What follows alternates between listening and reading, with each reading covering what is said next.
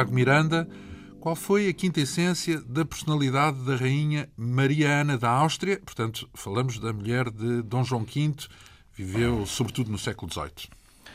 Diria que era uma senhora extremamente disciplinada, rigorosa, eh, piedosa, Uh, e que uh, ficou conhecida por ter uma vontade férrea uh, na defesa dos seus interesses, na educação dos filhos. Os seus interesses pessoais ou falando do país, de onde veio, da Áustria? O, um rei, uma rainha, quando são virtuosos, nunca defendem exclusivamente os seus interesses pessoais. E é este o caso, supostamente. É um personagem que tem a ver com o livro que temos aqui na mão e que tem a assinatura do nosso convidado, Tiago Miranda.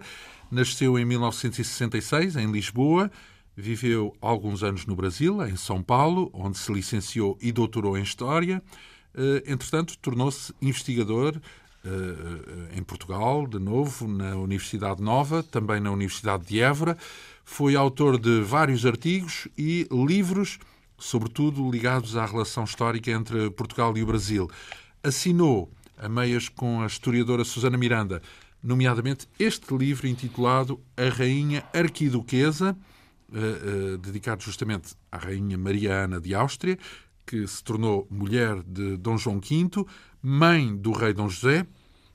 Eh, este livro é uma edição Círculo Leitores com bem mais de 300 páginas. Ora, falamos de Maria Ana, falamos, portanto, sobretudo da primeira metade do século XVIII, um período que inclui, por exemplo, o início da carreira de Marquês de Pombal. Uh, aliás, ela morreu uh, pouco antes, um ano antes do, do terremoto de 1755, uh, pelo nome que ficou conhecida. Sabemos que veio da Áustria. Qual é o contexto, então, em que ela nasce em 1683? Uhum. Qual é o contexto familiar? Bem, ela nasce numa família imperial a família dos Habsburgos, que uh, se afirmava já há algum tempo uh, como uh, a principal família do Império, desde o século XVI, e que tem no seu pai, no, no pai desta nossa personagem, um grande expoente desse processo de consolidação da autoridade dos Habsburgo. O pai é um imperador... É um imperador Leopoldo, Leopoldo I, que, enfim, é um indivíduo muito bem Uh, educado, uh, com grande propensão para as artes, uh, para a representação. Portanto, não falamos de um imperador daqueles à moda antiga ditadores que põe, dispõem de tudo? enfim, era, era, era, era, certamente um monarca absoluto, mas era um indivíduo com muitíssimo boa educação, Uh, músico, uh, autor de várias uh, peças musicais que ainda hoje constam no, enfim, no repertório clássico da Alemanha, da Áustria, e que se casou três vezes. teve do primeiro casamento enfim, apenas uma filha que vingou mais que alguns anos e que veio a ser mãe de um uh, pretendente, de um jovem pretendente à, coroa uh, de Espanha, importante para toda essa história, como nós veremos um pouco mais em seguida. Uh, na segunda vez voltou outra vez a três filhos, mas que não vingaram, e na terceira vez Uh, casou-se com uma senhora da casa de Neuburgo que lhe deu uma ampla uh, geração e a, a dona a Mariana é uma das, enfim, das crianças do meio dessa, dessa geração que conta, sobretudo, com mais uma série de, de princesas e arquiduquesas ou seja, uma vasta família para casar com quase todos os países da Europa, porque presumo que era para isso que serviam os filhos dos reis. E, sobretudo, enfim, de, de, um, de um imperador uh, que precisava uh, garantir alianças dentro e fora do Império. Como se sabe, na altura, uh, os imperadores eram eleitos numa dieta, enfim, numa assembleia que reunia representantes dos vários estados que compunham Uh, o Império. A própria eleição uh, do, uh, do Imperador Leopoldo não foi assim tão simples como isso.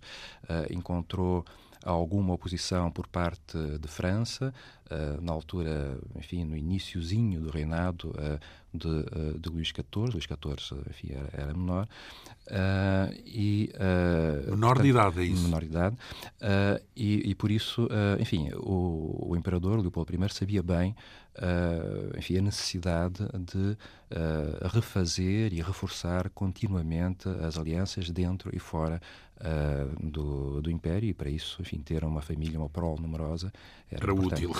Era Ora bem, e o que é que leva esse Império, portanto, de quem é que parte a iniciativa de juntar os dois reinos, os dois países? Bem, uh, essa... Nestas coisas há, não há romance, certo? em princípio, não, não se trata propriamente de romance, inclusive uh, os noivos uh, conhecem-se à distância através de uh, retratos que por vezes são. Não podem conviver um bocadinho antes do casamento? Não, uh, inclusive geralmente, não há... geralmente uh, casam-se antes de se conhecerem, como aconteceu neste caso. Então, mas alguém tem que ter a ideia de claro. ser um monarca de género. Vamos, tu vais casar com um português. Claro. É isso? enfim. Uh, é preciso lembrar que uh, o, o, rei Dom Pedro II uh, se casou com uma senhora da casa de Neuburgo, Maria Sofia. Uh, e uh, essa senhora. Era na altura rei em Portugal quando, uh, quando se dá o casamento? Não, ainda não. É, é o anterior, não é? É o anterior, é o pai, o pai de Dom João V. sim. e esta senhora Maria Sofia de Neuburgo era irmã da mãe uh, da Maria Mariana da Áustria.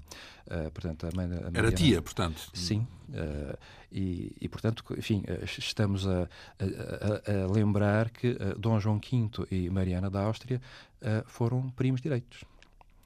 Uh, portanto, quando uh, o Dom Pedro pensa em casar uh, o seu primogênito com Então, mas podemos uma... andar um bocadinho para trás, porque a pergunta então hum. significa que o elo hum. da Casa Real Portuguesa aos Habsburgos começou hum. antes, antes desta nossa história, certo? Sim. Com o Dom Pedro ou ainda antes? Com Dom Pedro II ou ainda antes? Basicamente com Dom Pedro II. Então, porque... e, com, e, como é que vai um reino ter com o outro? E a que propósito? Ou qual era o intuito? No fundo, a pergunta é qual é a lógica hum. de associar dois reinos que estão até bastante distantes? Havia aí a Espanha no meio? Qual era, qual era o contexto? Vá. É preciso lembrar, uh, enfim, recuando aqui ao reinado uh, de Dom Pedro, é preciso lembrar que uh, Portugal, enfim, depois de 1640, passou por um período prolongado de eh, reconquista eh, da independência e de afirmação e reconhecimento no quadro europeu. Algo que se vai a prolongar até tarde na década de 1660. Uh, portanto, Portugal tem. Então de... faz essa ponte com os Habsburgos para aguentar no meio do caminho a Espanha? É isso? Para, para ter. Para conseguir suster a Espanha? Em primeiro lugar, eh, é preciso encontrar uh, príncipes por essa Europa fora que estejam, ou princesas, que estejam dispostas a casar com um rei português uh, que está a tentar afirmar-se. Portanto, o que não é fácil, certo? Não é provavelmente muito fácil. Então, mas consegue uh, uma Habsburgo, nada, nada mal. Consegue Habsburgo, enfim, na geração de Dom João V, passando primeiro por esta casa. Então, mas Dom Pedro de... também já tinha, já tinha casado Dom... com Habsburgo casa com uma Neuburgo. Que não é bem a mesma coisa. Não, a Neuburgo, uh, estamos a falar no sul da Baviera, uh, portanto, um dos estados compõe o Império, o império uh, dos Habsburgos. Então, mas e a minha pergunta é: essa aliança, portanto, ir lá buscar um alemão, uma alemã, neste hum. caso, ou uma austríaca mais hum. tarde, é, é para poder criar uma aliança que aguente, que resista ao, ao, ao poder espanhol, é isso? É, é para contrapor sim, ao poder eh, espanhol? Enfim, é, em grosso modo, sim. Eh, trata-se de... De uma aliança... De tentar, enfim, de, em primeiro forte. lugar, de situar Portugal de uma forma segura no super complexo quadro de equilíbrio uh, das forças europeias da altura. Se bem que a Espanha também tem uma relação com os Habsburgos, não é? Porque também há uh, uh, cruzamentos. Sim, quer dizer, as, as, os Habsburgos, os Habsburgos cruzam-se com toda a gente. Na altura de Leopoldo I são a casa cadete dos velhos Habsburgos de Carlos V. por isso, enfim, recuando aqui ao século XVI, Carlos V, quando morre, deixa o filho mais velho com a parte principal do império, que era a Espanha as suas posições na Europa e no ultramar, um império em franca expansão, e deixa para o irmão, uh, enfim, a casa, enfim, uh, alemã. Uh, portanto, e são descendentes dessa, enfim, dessa casa alemã que vão dar em, uh, no Imperador uh, Leopoldo e depois em Dona Mariana.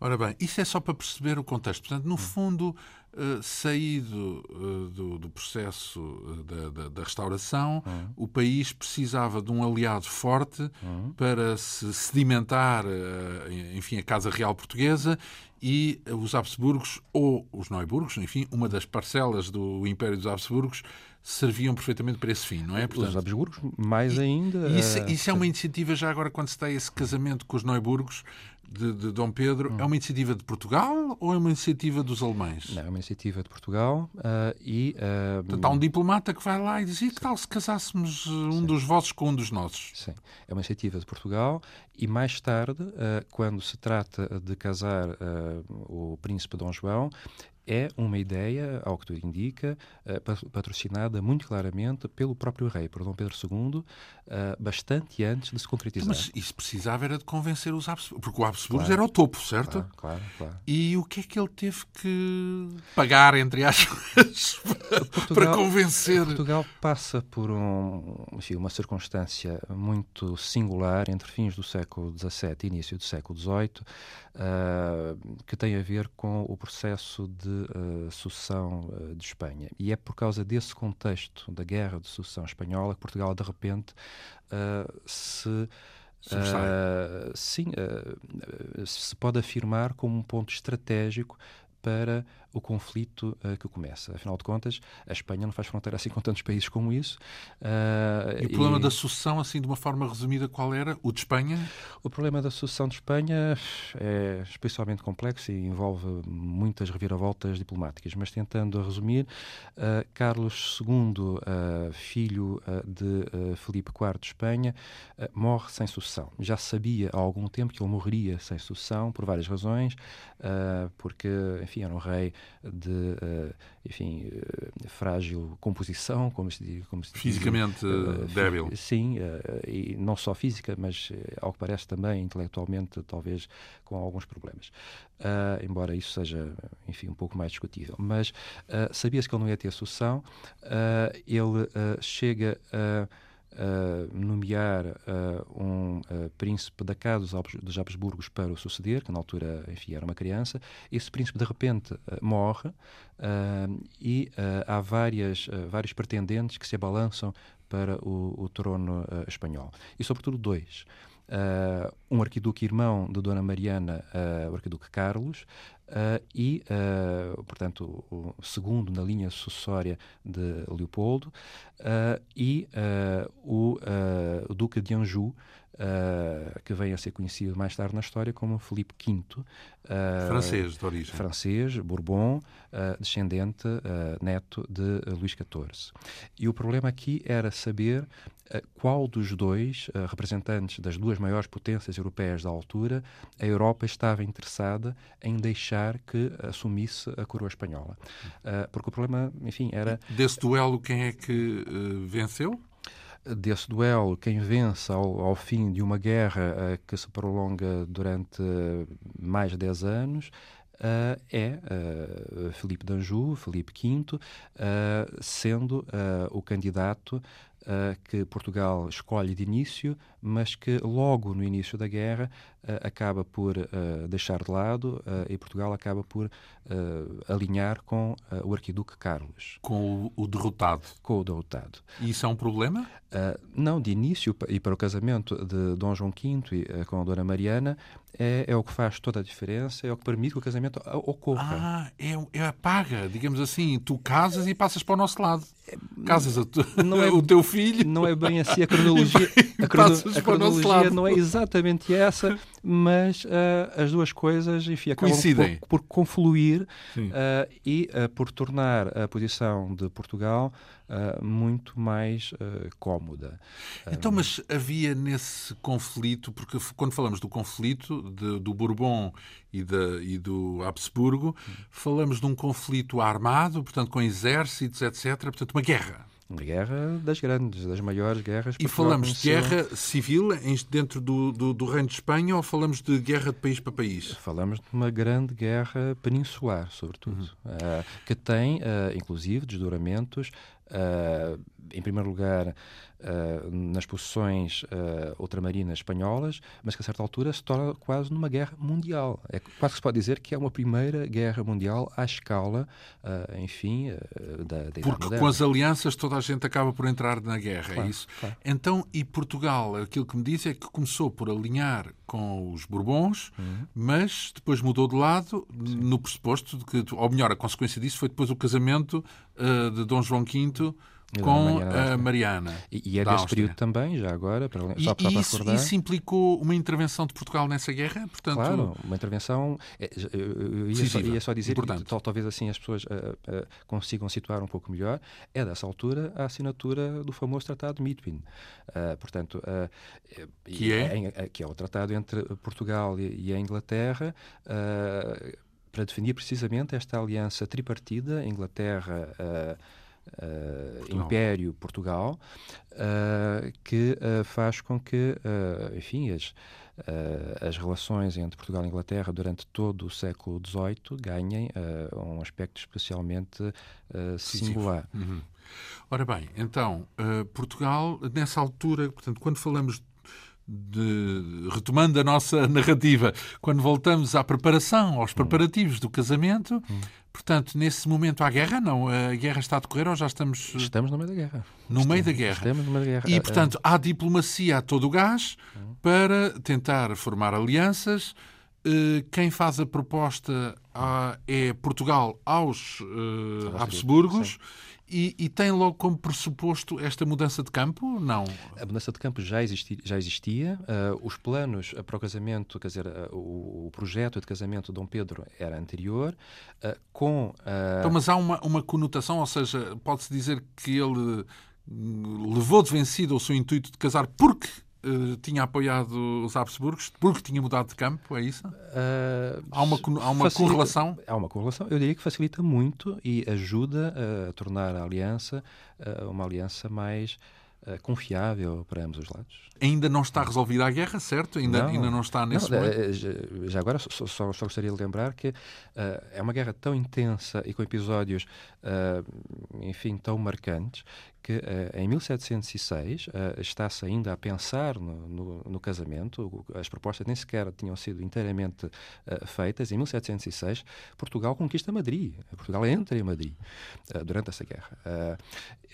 e pouco depois dava uma sova descomunal numa outra grande batalha, a Batalha de Almansa. portanto, é uma guerra duríssima, com episódios tremendamente marcantes. E montanha-russa, portanto... Sim, sim, sim. sim. E, e, e, e, que faz com que uh, enfim, a fronteira de Portugal, durante muito tempo, seja uh, teatro de guerra permanentemente. Portanto, são mais de 10 anos em que a fronteira de Portugal é teatro de guerra. Uh, porque nós temos a ideia de que quando há restauração há a necessidade de pacificar esse lado, tal como aconteceu com Alves Barrota e com. Uhum portanto, para, para, para ver se, se, o país pode fazer outras coisas, não tem que andar preocupado com Castela, não é? Mas, eh, e, pelos vistos, isso não, não, não foi bem assim, ou seja, foi, foi um, um, processo extremamente dinâmico que, a tal ponto que a fronteira andou para um lado e para o outro, certo? E, e, sobretudo, é por isso, por causa dessas preocupações todas e por haver consciência que era bom que não voltasse a haver guerra, que há tantas voltas e reviravoltas uh, no início deste processo, mesmo claro. no início do século XVIII. Então, eh, já agora, voltando então à narrativa. Hum. Mariana tem 20 e picos anos, 20, hum. 25 anos, Sim. não é? Isso não é tardíssimo, isso já não é uma tia quase a casar-se.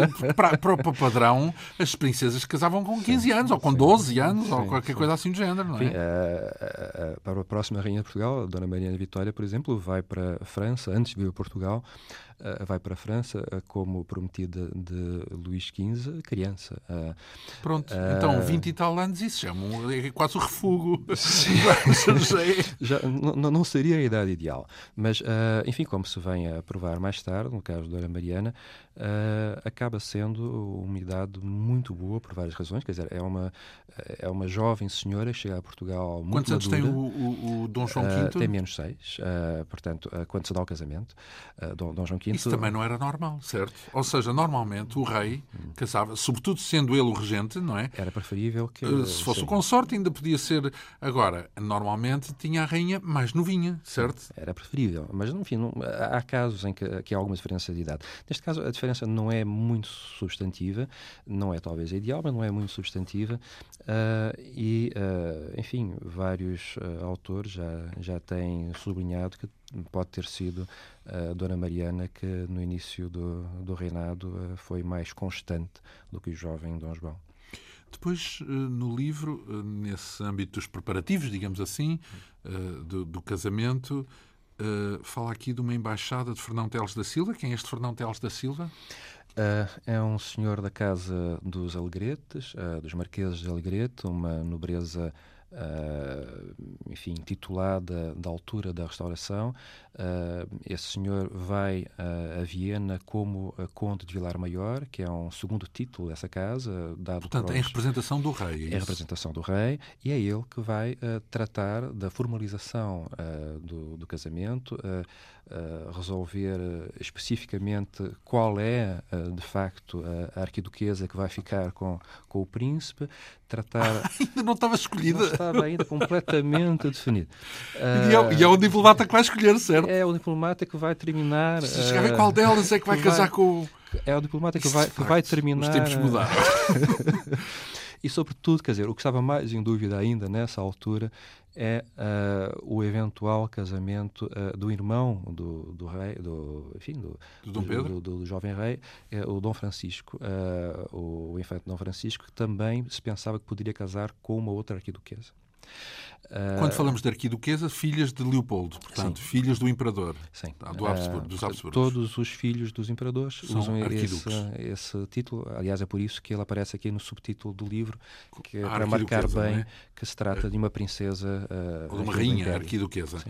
Um, então, este homem vai para lá, hum. uh, não sabe ainda bem qual é a, a, a, arquiduquesa que há de casar. As coisas estão-se a confirmar nessa altura e está, está-se a confirmar termos de aliança, termos de dote uh, e, uh, sobretudo, essa eventual, uh, enfim, possibilidade de casar o, o segundo irmão, enfim, o, o irmão, o irmão do, rei, rei, o segundo filho de Dom Pedro com uma outra arquiduquesa. Esse casamento acaba por não acontecer por, por várias razões, inclusive porque corre o rumor de que Dom Francisco seria um jovem demasiado impulsivo e eventualmente problemático e que tinha, uh, enfim, de acordo com os padrões uh, imperiais, uma renda Uh, uma casa própria excessivamente modesta, uh, do que não era o caso, uh, enfim, da, da casa da, da, das rainhas em Portugal, que, só para se ter uma ideia, era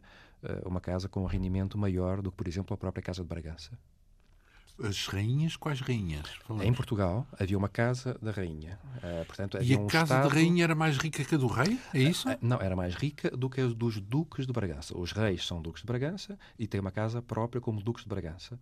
Uh, e o conjunto de propriedades ligados à casa da rainha rendia-lhe mais do que o conjunto de propriedades ligados à casa de Bragança exclusivamente rendiria ao mesmo sendo ao da família do, sendo da família do rei, certo, do Duque de Bragança, a casa do Duque Sim, de Bragança. Dizer, agora o rei como rei, logicamente, tinha outros rendimentos. Uh... Sim. Ora bem, hum, falamos então dessa demarche, vá lá, do, do embaixador Fernão Teles da Silva. Uh, desempenhou bem o seu cargo, conseguiu uh, escolher enfim, fez uma, adequadamente. Fez, fez, uma entrada uh, especialmente espampanante e Ai, terá... foi uma coisa, não foi discreto, não foi de bastidores. Não, quer dizer, foi, as negociações são, são de bastidores, mas nessa altura todas as embaixadas régias têm um momento de afirmação pública. Por isso, muitas vezes, os embaixadores. É uma uh, festa, é isso? Uma, uma grande entrada uma recepção. Uh, oficial. Uh, um cortejo? No, com um cortejo, com muitas carruagens. Enfim, provavelmente, enfim, recorda-se dos grandes coxas que existem no Museu dos, dos. Coxas. Alguns dos maiores, aqueles todos dourados, são coxas de uma grande embaixada de Dom João V, precisamente desta mesma época, a um Papa.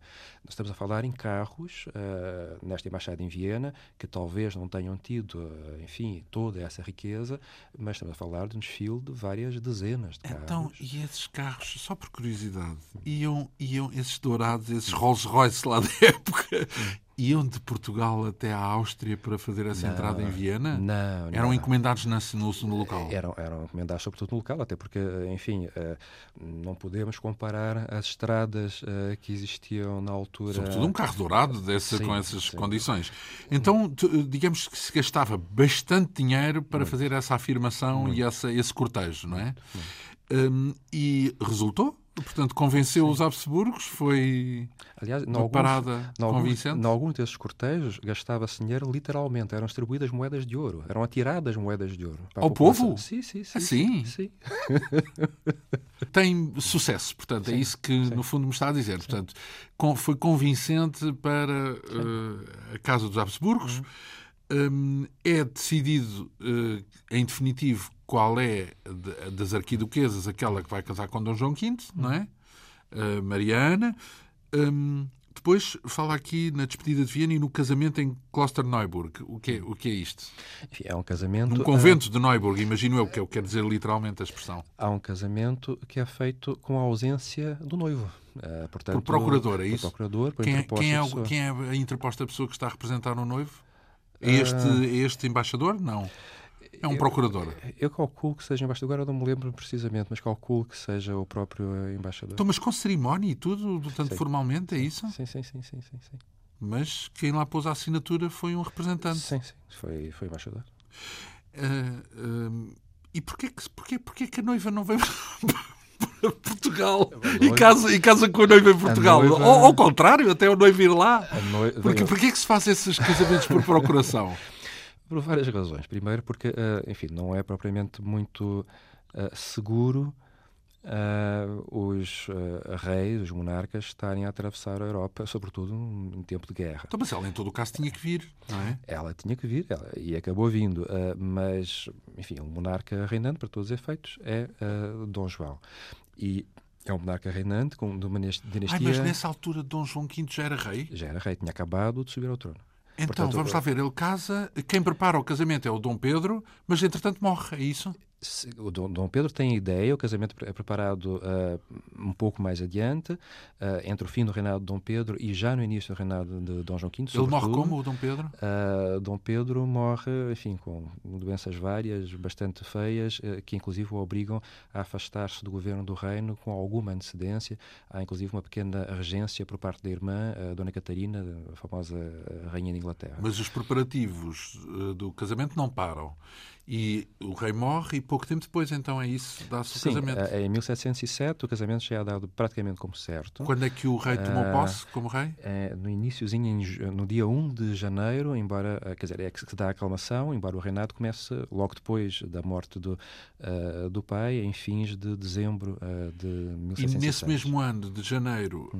é, no verão, casa casa ele com, com a Mariana. Sim. Casa, falamos da assinatura, não é? Sim. Lá na Alemanha. Dizer, o casamento depois só se consuma em 1708, uh, no ano seguinte, depois de uma longuíssima viagem que demora muito a preparar, que faz, por exemplo, só para, uh, enfim, para se ter uma ideia, que a rainha atravessa a Europa em direção uh, aos Países Baixos, daí embarque para a Inglaterra. Tem que dar uma grande volta, em suma. E faz esse, essa, essa fase mar. final por mar, por várias razões, inclusive uma questão de segurança, porque o teatro peninsular é um teatro de guerra.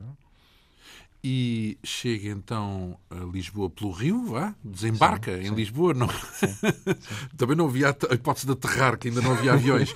Mas, uh, e como é que é? Como é que é? Portanto, ainda há uh, aquele hábito das, das, Ainda há uma festa de, de, casamento aqui em Lisboa também? Há uma enorme... Ou a coisa é, passa logo adiante? Não, é uma enorme recepção, como se usava fazer na altura.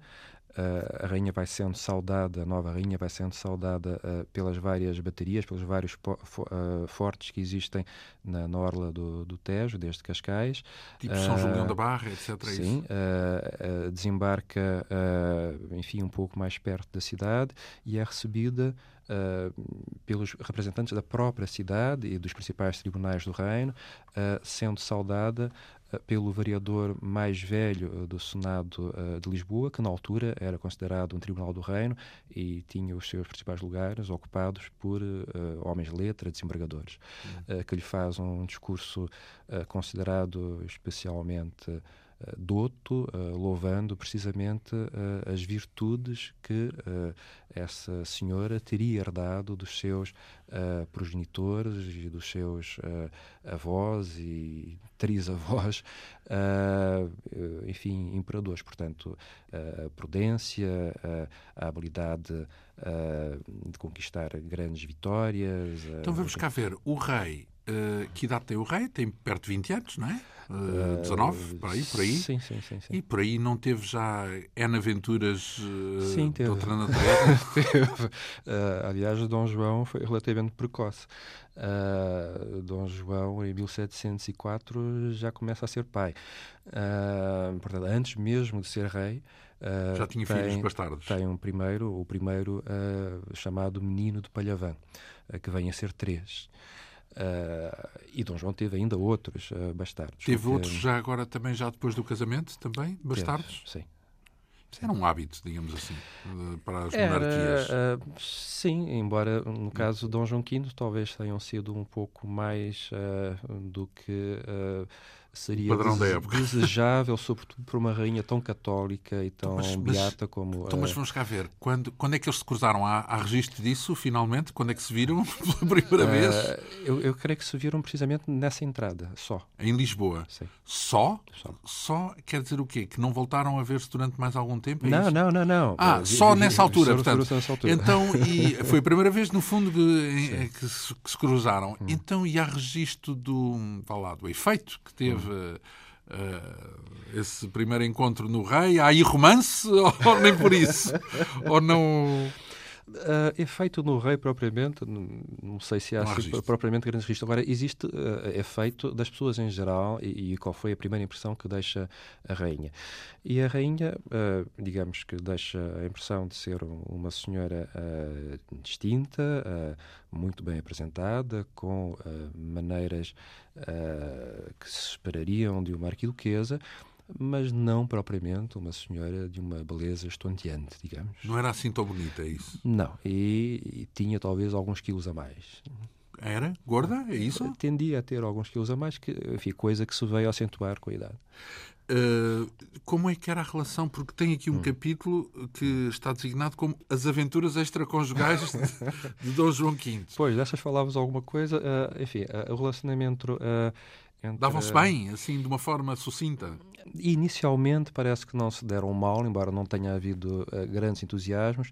Tudo indica que ela tinha, uh, enfim, era mais seduzida pelos encantos dele do que vice-versa. Uhum. e, enfim, as biografias que ficaram dela, as notas biográficas, sobretudo, que foram ficando, Uh, uh, são mais ou menos unânimes em dizer que ela tinha uh, e cultivava uma certa devoção por, por Dom João. Sucede, no entanto, que, enfim, a primeira, o primeiro fruto dessa união demorou algum tempo.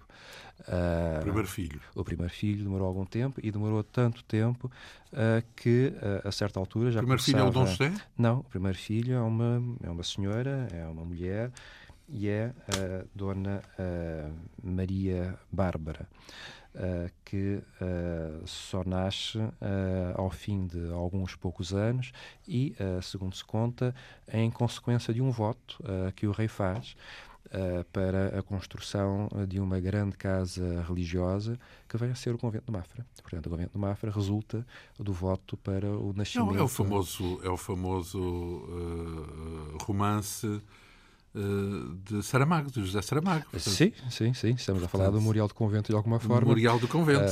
Uh, portanto, estamos a, falar de, uma história recontada uh, muito bem. Aliás, o livro começa exatamente com essa relação algo forçada, digamos assim, pelo menos, entre Dom João V e a, a, a herdeira dos Habsburgos. Um, falamos então de um casamento um bocadinho distante. Uhum. Nascem quantos filhos? Eh, nasce primeiro essa Maria Bárbara. Depois nasce um Dom Pedro. Porque, porque, porque, há aí uma dificuldade, certo? Hum. Porque ele promete uh, esse, a construção do convento porque há uma dificuldade em ter filhos. Exatamente. Uh, portanto, há, há, mais de uh, dois anos, quase três anos, à espera de novidades. Uh, até que se faz o voto e nove meses depois do voto uh, nasce a, a, primeira uh, enfim, herdeira. E, e, temos Mafra à conta disso, portanto, o convento de Mafra. Enfim, a dimensão que o convento depois toma é outra história. até porque o, o, voto é feito a favor de uma ordem mendicante dos arábidos Uh, e Mafra não tem muito a ver, propriamente, com o convento de mendicantes. Então aquilo que a gente hoje conhece já não, é, não tem a ver com esse voto inicial, com essa Quer dizer, objetivo tem inicial. A ver, tem a ver com essa intenção, mas uh, com o tempo o rei vai se entusiasmando com o projeto e o projeto vai adquirindo uma dimensão nunca antes sonhada. Um, filhos educados, quando é que aparece Dom José? Porque ele vai ser o herdeiro, vai, ou melhor, vai ele ocupar o trono, não é? Sim, sim. Uh, ele é o. Uh, portanto, quantos filhos é que gera o casal, no fundo? Pois, o casal gera uh, um conjunto de seis filhos, de que três, sobretudo, têm mais importância. Uh, o segundo filho a nascer, um Dom Pedro, é de 1712, mas morre pouco tempo depois, uh, só, enfim, vive durante cerca de dois anos. Dom José é de 1714. Uh, ah, depois vem o Dom Carlos, que vive durante cerca de 15 anos, não mais. Em seguida, um outro Dom Pedro, como primeiro não vingou, enfim, o quinto filho volta a ter o mesmo nome, que é de 1717. E, por fim, um Dom Alexandre, que tem uma, uma existência também relativamente curta. Uh, parece que era uh, um infante muito alegre. Então, a mortalidade uh, era impressionante. E estamos a falar da realeza. Ah, sim. Então, portanto, nem quero imaginar no povo, então ah, era. sim, com certeza. Era uma mortalidade. Bem, de metade das crianças iam não, não, tinham, não chegavam à vida adulta, digamos Sim, assim? Uh, Dom Carlos esteve uh, lá próximo, uh, mas não resistiu a uma série de complicações respiratórias que o acompanharam durante a vida toda. Também há esta questão de que nas famílias reais os casamentos são muitas vezes consanguíneos, não é? Por Sim. causa da, da, política e da diplomacia, e depois dá complicações do ponto de vista fisiológico, não é? E aqui neste caso estamos a falar de dois primos direitos, volto a lembrar mais ainda. Então, hum, eles têm esses uh, filhos, um deles será rei, Dom José. A rigor, uh, dois serão reis, uh, porque o Dom Pedro depois casa com a sobrinha. falando em consanguinidade, casa com Dona Maria, que é filha de Dom José. Portanto, Dom Pedro III também vem a ser rei, rei consorte. Casa com a sobrinha, digamos sim, assim. Sim. Depois temos hum, a Casa da Rainha já disse que tinha um património bastante uhum. uh, vultuoso, dava, dava com certeza uh, trabalho. Fala aqui num capítulo no livro de uma gestão doméstica. A, a rainha era uh, responsável pela gestão da maior parte dos assuntos do passo, no, no, que dizia respeito à, à, educação dos príncipes, por exemplo. E, e, por isso, digamos que uh, Dom João mandava sobretudo de portas para fora e Dona Mariana mandava mais de portas para dentro. Todos os aspectos da educação dos filhos eram sobretudo definidos pela rainha. Uh, aliás, os filhos, mesmo uh, os filhos rapazes, ficavam, digamos, debaixo das, das saias da, da mãe até relativamente tarde. Uh, Dona Mariana Vitória, mais tarde, inclusive, a Nora, veio a queixar-se mais uma vez que já depois de casada, portanto, já depois do, de Dom José estar casado, Dom José... a sogra ainda mandava vir?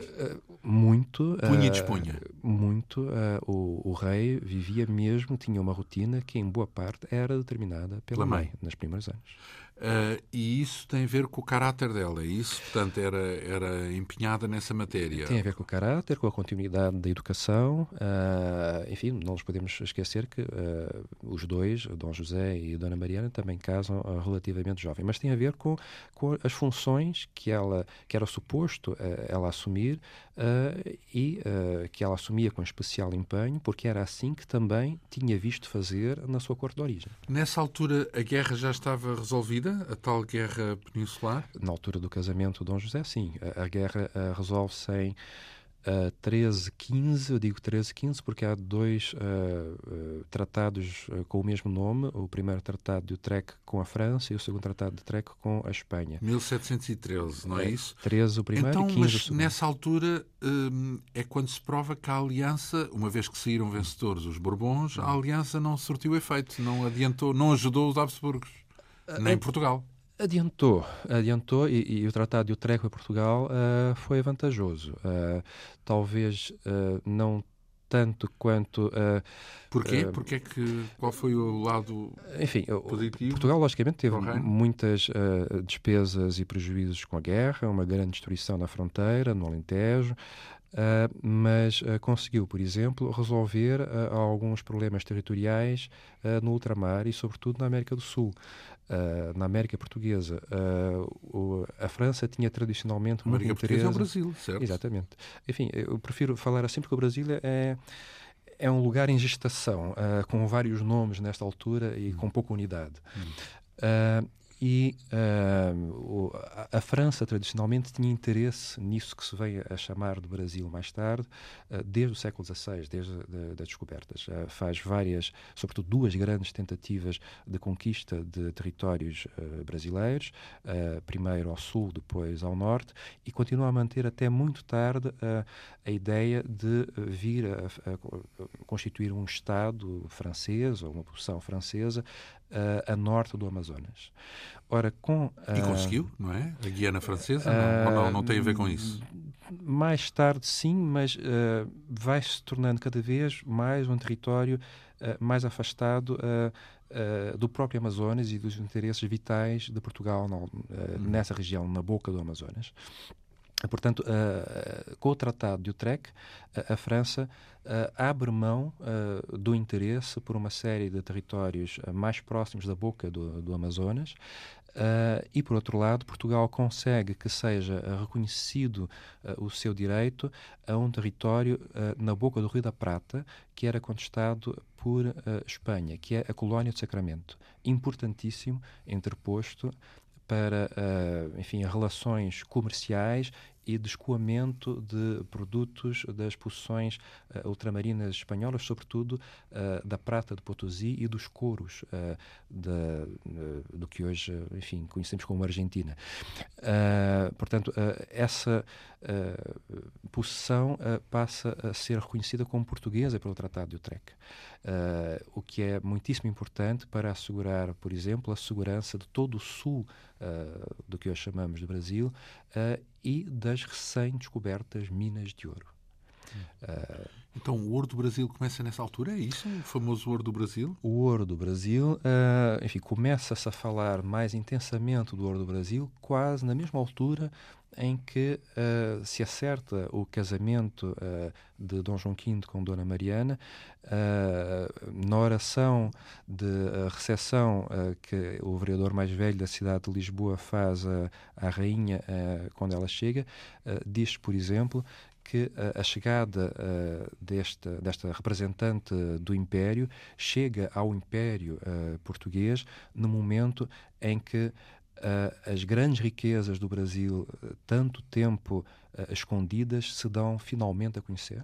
Uhum. Uh, portanto, é, há aqui uma coincidência. Mas, e, mas não decorrem diretamente do Tratado de Utrecht, essa, essas, o acesso, digamos, a esse ouro do Brasil, é isso? Não, quer dizer, o Tratado de Utrecht uh, ajuda a proteger, uh, enfim, os, o, as porções sul do Brasil, na medida em que... Entrega um entreposto ao, aos, aos, portugueses, sim, Sacramento. Sim, sim. Então, um, temos depois aqui, nesse, nesse contexto, não é? Hum. Há uma resolução política hum. a decorrer, há uma evolução política com a resolução da guerra. Um, temos depois aqui um capítulo dedicado à, à, à parte, à religiosidade uhum. da, da rainha. Isso, uhum. isso, isso, era algo digno de nota, é isso? Portanto, a esse ponto? Muito. Uh, enfim, uma das principais uh, razões uh, para a escolha, inclusive, desta senhora, tem a ver com o fato dela vir, enfim, de um da reunião de duas famílias, uh, uh, Neuburgo e Habsburgo, que uh, se tornaram particularmente conhecidas em meados do século XVII pelo empenho como defendiam, enfim, a ortodoxia da Igreja de Roma e como alinhavam com os princípios da Igreja militante Uh, que tinha, por exemplo, o seu principal expoente na altura, em termos de grandes institui instituições ou institutos, na, na Companhia de Jesus. Uh, portanto, esta... Ela era jesuíta? É isso ou não? Uh, não, não a, a, rainha teve uma educação muito ligada à, à, Companhia de Jesus uhum. E durante toda a sua vida teve confessores jesuítas que ajudaram a definir um modelo de comportamento uh, que também, uh, em termos religiosos, uh, enfim, foi interpretado por esta rainha de forma aparentemente exemplar. Uhum. Essa era uma parte saliente, digamos assim, desde o início, de resto, da sua, do, do seu caráter. depois temos aqui um capítulo todo ele mais político, se calhar, uh, ligado à relação dos governos, porque é de notar que ela morre, ainda se chega a cruzar com o Marquês de Pombal, ou não? Sim, sim, sim. sim. Porque ela morre em 54, o uhum. terremoto é em 55. Em 55 uhum. o Marquês de Pombal ganha a fama que ainda hoje uhum. falamos dele, não é? Uhum. Uh, e, por outro lado, ele tem aquela relação com Dom José que é uma espécie de um, não, não, não, lhe chamemos ditador, mas é um homem que põe e dispõe do uhum. reino à uhum. sua vontade uhum. e persegue também uma série de famílias. Parece que tudo passa ao lado do rei, não é? Que o rei é irrelevante para, para aquilo que acontece durante o reinado, mas tudo isso é posterior. Todas essas, essas partes mais política de, do, da intervenção de Marquês de Pombal, que no fundo a pergunta é o que é que ela conhece e, e, em que medida é que há um cruzamento entre essa figura que toda a gente tem em mente, que é o Marquês de Pombal, e, uh, nomeadamente, a Rainha Mariana. A Rainha é, é uma figura-chave uh, para o percurso uh, político do, do, Sebastião José de Carvalho Melo, uh, bem mais tarde Marquês de Pombal. Cruzam-se em mais de uma ocasião antes do fim do reinado de, de Dom João V. e o principal momento desse, desse encontro uh, ocorre em Lisboa, sendo ela governadora do reino. Eu gostava aqui talvez de abrir um pequeno parênteses e frisar aquilo que me parece ser uma das originalidades ou um dos contributos desta biografia. Dizia-se que a rainha uh, tinha sido regente em dois momentos. A rainha foi uh, governadora do reino em três momentos nunca chegou a ostentar o título de regente. Mas no período em que ela deteve durante mais tempo uh, as rédeas do, do governo, Uh, o período que começou em 1742, com uma prolongada doença do rei, do rei que se vai, enfim, estender até ao fim do reinado. Uh, nesse período, o, Marquês, uh, o futuro Marquês de Pombal aparece em Lisboa, vindo de Londres, onde estava a exercer. Portanto, ela governou durante oito anos, é isso? Oito anos seguidos. Foi a principal governadora do reino, em termos formais. Não, não teve as rédeas do, do, do governo sozinha, teve um, o auxílio muito próximo e, enfim, difícil do, de um cardeal, o cardeal Dom João da Mota e Silva, verdadeiro primeiro-ministro do reino na altura. Mas no início desse período, uh, desse prolongado período de oito anos, aparece em Lisboa vindo de Londres, onde uh, era enviado extraordinário uh, da coroa de Portugal, Sebastião José de Carvalho e Mel, e fica aqui durante cerca de um ano, uh, ano em que se prepara a sua ida para Viena da Áustria, precisamente, portanto, para o país, enfim, o estado de origem da, da rainha, para servir de mediador entre o imperador eh, na altura, uh, enfim... Da Leopoldo, não? não, o Leopoldo já, já, já tinha morrido, já estamos, enfim, em tempos de Maria Teresa, Maria Teresa da Áustria. o, havia um um desaguisado, havia, uh, enfim, um conflito relativamente profundo entre uh, o imperador e o Papa uh, por causa de uma série de prerrogativas eclesiásticas. e Sebastião José de Carvalho Melo é enviado como representante pessoal uh, do rei uh, para, uh, para Viena para servir de mediador neste conflito. E o fato, enfim, da rainha portuguesa ser quem é, de onde vinha, tem a ver com isso. Portanto, é o representante de alguém que é familiarmente muito próximo. e, portanto, é aceite bem pelas duas partes também, porque Dom João V, na altura, tinha muita influência em Roma. Uh, e, uh, Nós estamos a falar do reinado de Dom João V, mas com ele fora de cena, certo? Com ele Portanto, aparentemente fora de cena, uh, com ele muito doente, mas durante esses oito anos o rei esteve sempre consciente. Uhum. Uh, enfim, havia momentos em que dificilmente poderia uh, despachar, mas esteve sempre consciente. E o que fez o futuro Marquês de Pombal? O futuro Marquês de Pombal, nessa altura, consegue resolver parte dos problemas, mas só uma parte muito pequena, e só estando lá é que se dá conta de que seria necessário um empenho muito maior maior e, uh, enfim, uma quantidade de apoios muito maior do que a, a Corte de Portugal poderia oferecer. Uh, Sebastião José de Carvalho e Mel volta, enfim, ao fim desta missão uh, em 1749 para Lisboa, mesmo nas vésperas do rei Dom João V morrer, e volta casado com uma austríaca. Uh, que imediatamente entra na família uh, da Rainha Dona Mariana, quer dizer, a família alargada, o conjunto de damas, de uh, senhoras que prestam auxílio à Rainha no passo. Ah, então a afinidade com o Marquês de Pombal foi quase pessoal, de um plano pessoal, familiar, vá. Nessa altura passa a ser mesmo uma afinidade pessoal com aspectos que, inclusive, acho que não estão inteiramente explorados e certamente que a rainha tem alguma palavra a dizer quando uh, o novo monarca, Dom José, tem de escolher os seus secretários de Estado, os seus auxiliares. E se calhar foi ela que, que lhe apontou uh, uh, o futuro Marquês de Pombal. Provavelmente, uh, inclusive através da mulher.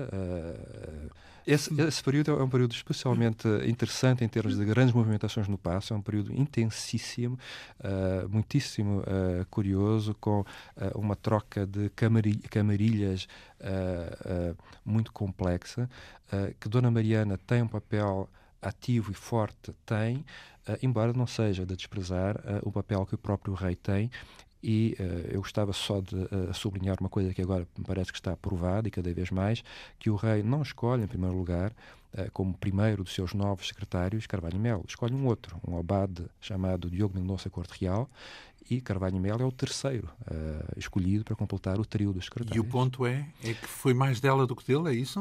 Uh, o ponto é que uh, pode ter sido mais dela e da Companhia de Jesus. Que, uh, ao que parece, na altura, Carvalho Melo era muito próximo dos jesuítas, ao contrário do que mais tarde então, isso Foi ao contrário, foram, foram tornou-se inimigo, não é?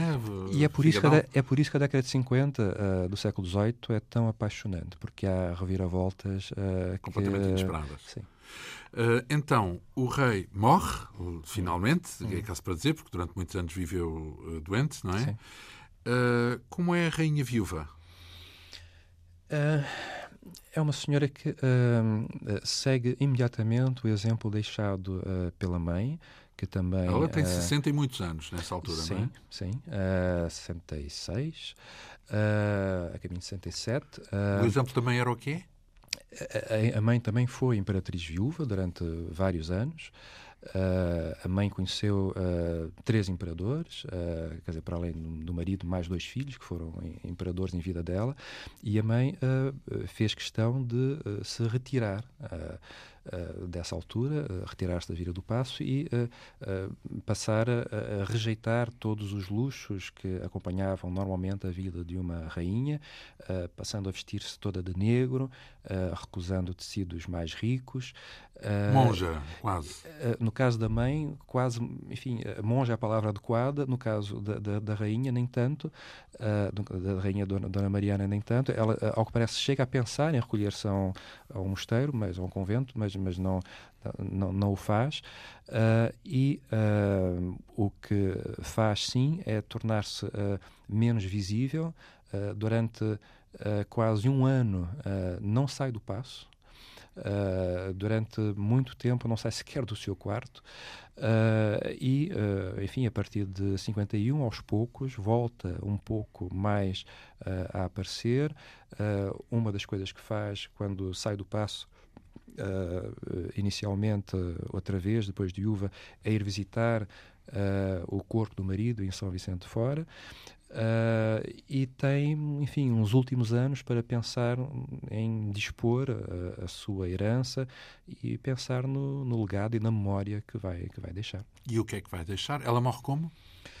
Ela morre, uh, enfim, uh, ao fim de uma doença relativamente curta, uma coisa que dura meses. Ela sente umas primeiras indisposições uh, no Passo da Ribeira e quando elas se tornam mais fortes, ela decide logo mudar-se para o, o Passo de Belém, enfim, atualmente o, o Palácio da, da, da, Presidência da, da, da República. Ah, a ajuda não, não, não existia na altura. Uh, e uh, ela mora no Palácio de Belém durante algum tempo uh, tremendamente afligida por, por dores, dores abdominais que se vão tornando cada vez mais graves. Uh, e, uh... e o que é que fica dela? Ou seja, se quisermos apanhar para a reta final deste nosso encontro, o que é que sobra desta mulher? Porque era suposto, vamos lá ver, ela ser como cabia muitas vezes às rainhas consortes, não é? Portanto, que é um papel eh, secundário, dona de casa, mas eh, pelos vistos não lhe coube apenas isso. Uh, em primeiro lugar, porque governou durante oito anos, de uma forma ou de outra, e porque, além disso, foi estabelecendo laços diplomáticos, porque no fundo tinha a ver com o centro da Europa e isso foi decisivo Sim, para o rumo do reino. O que, é, o que, é, que se pode dizer? Que sobra de Dona Mariana? Enfim, sobra muito em termos materiais e imateriais. em termos, embora mais tarde, curiosamente, a memória dela tenha sido relativamente maltratada. Esta é, por assim dizer, a, enfim, a primeira grande biografia uh, que se faz uh, de, desta rainha, depois da biografia que o seu próprio confessor fez, pouco depois dela e morrer. maltratada em que sentido? Uh, maltratada porque uh, ela. Uh, Papel secundário? Sim, enfim, alguém que vive à sombra do rei magnânimo.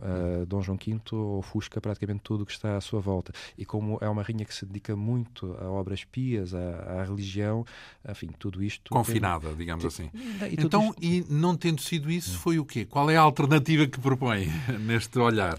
Uh, foi uma figura com peso político uh, expressivo, foi uh, mãe de dois reis e de uma rainha, Mariana, Maria Bárbara de Bragança, que foi mulher de Fernando VI. Em por, Espanha? Em Espanha, e que por esse consórcio possibilitou, entre outras coisas, por exemplo, a assinatura do importantíssimo tratado, do Tratado de Madrid, mesmo no finzinho do reinado de Dom João V, Tratado de Madrid esse que define em boa parte as fronteiras do que nós vamos a conhecer por Brasil.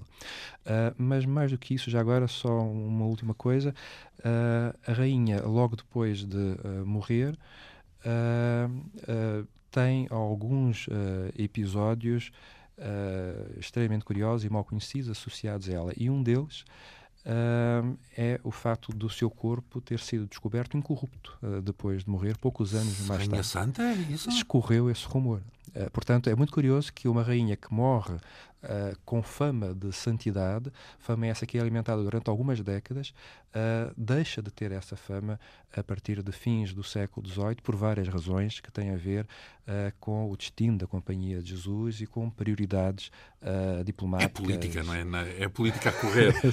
Ora bem, assim, mais ou menos de uma penada, a vida de Mariana da Áustria, a rainha arquiduquesa, Assim mesmo a designou o nosso convidado, o historiador Tiago Miranda, neste livro que assinou a meias com a historiadora Susana Miranda. É a história desta, desta rainha consorte, mulher de Dom João V, mãe de Dom José e a figura central num livro editado pelo Círculo Leitores, com 300 e muitas páginas. Muito lhe agradeço esta Obrigado. vinda aqui à Rádio Pública. Esta quinta essência teve a assistência técnica de Pedro Algarvio, produção, realização e apresentação de João Almeida. Obrigado pela atenção. Nós regressamos dois ou oito dias.